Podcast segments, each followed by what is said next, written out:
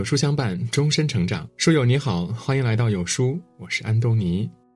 遇见有书，遇见更好的自己。有书视频上线了，想看有书视频，滑到文末识别二维码，关注有书视频号，听名人大咖故事，悟自己人生。更多精彩尽在有书视频号。今天我们要分享的是充实自我的十二个好习惯。有诗云：“人生能有几度春？岁月无情催人老。”在岁月的风霜下，英雄会白头，美人会迟暮。可总有一些人能躲过流年的刻薄，被时光温柔以待。他们越活越充实，是因为身上的十二个好习惯值得我们去学习。一、作息得当，作息不规律，免疫力容易下降，身体容易生病。睡不好的人一整天都没精打采，有时还暴躁易怒，使人变胖；睡眠质量好的人精力旺盛，脸上神采奕奕，面容往往比同龄人年轻。忙碌了一天，沉沉睡上一觉，身体在甜甜梦乡里自我修复，缓解一天的疲劳是最佳的保健品。二天真未泯，《小王子》中说：“使生活如此美丽的是我们藏起来的真诚和童心。”人不管何时何地，总得找点乐子，那是从孩童时便有的快活感。童心未泯，知世故而不世故，不为一地鸡毛约束住自己，而是仍对一切事物保持好奇和热忱。尽情的张开自己，释放天真本性，便能活得洒脱任性，快快活活。三，无论何时，保持仪表整洁。有人以为养生是吃各种保健品，多吃某种食物，多泡枸杞，云云。养生养的是内在与外在的精气神，梳理头发立马年轻许多，胡子勤刮，修剪眉宇，面部就整洁，容光焕发。注重形象爱美，就是一种积极的生活态度。四，每天学习三十分钟以上。孔子曰：“学而不已，何官乃止？”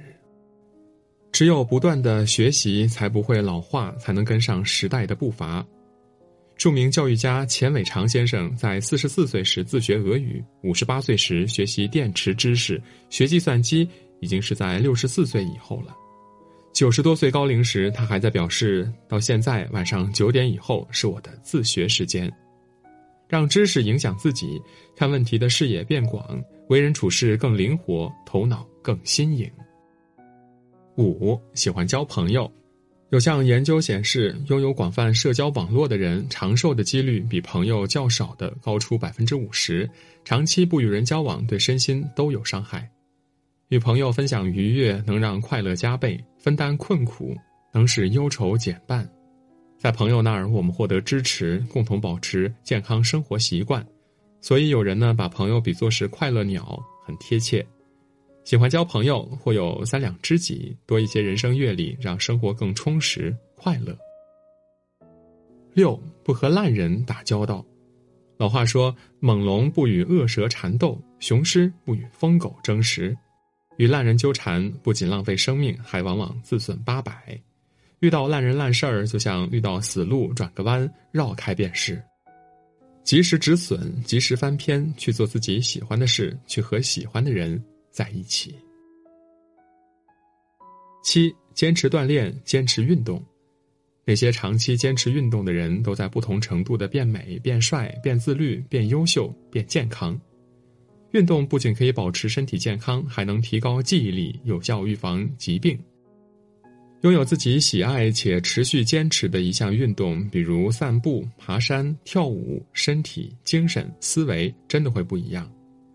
运动是保持身体年轻的秘诀，是最天然的保养秘籍，也是锻造身材的最佳方式。有规律的运动，让你更自律，懂得合理规划时间，才不会虚度光阴。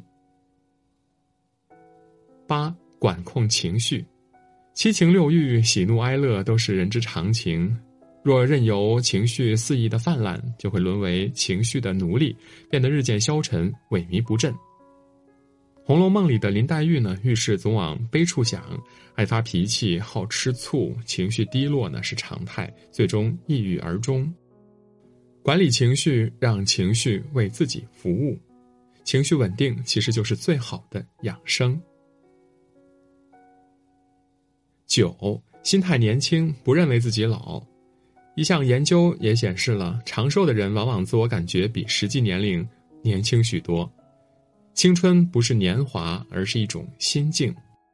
热爱生活，享受人生，便永远不会有老的一天。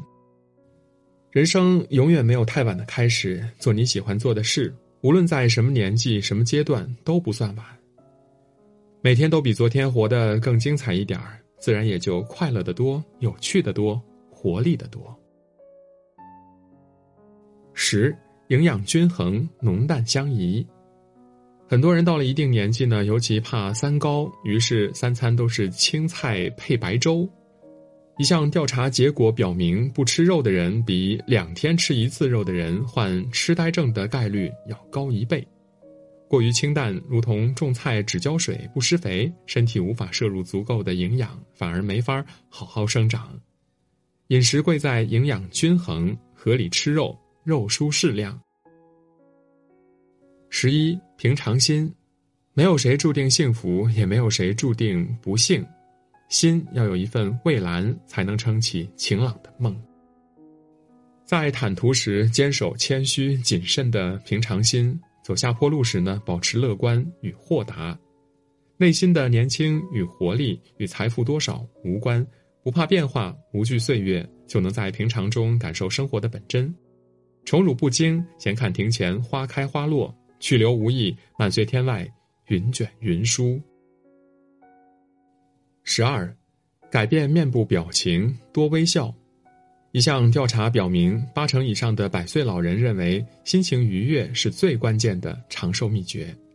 多笑一笑，欢欢喜喜度过每一天，疾病就会对你退避三舍。笑一笑，十年少；愁一愁，白了头。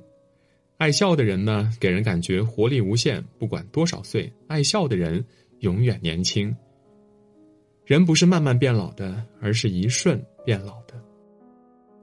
年轻的身体不是姣好的容貌、硕大的身材，而是强健的身板、蓬勃的精神。保持年轻的心态，把每一天都过得热气腾腾。愿大家都能身体硬朗、心态年轻，尽情享受美丽的人生。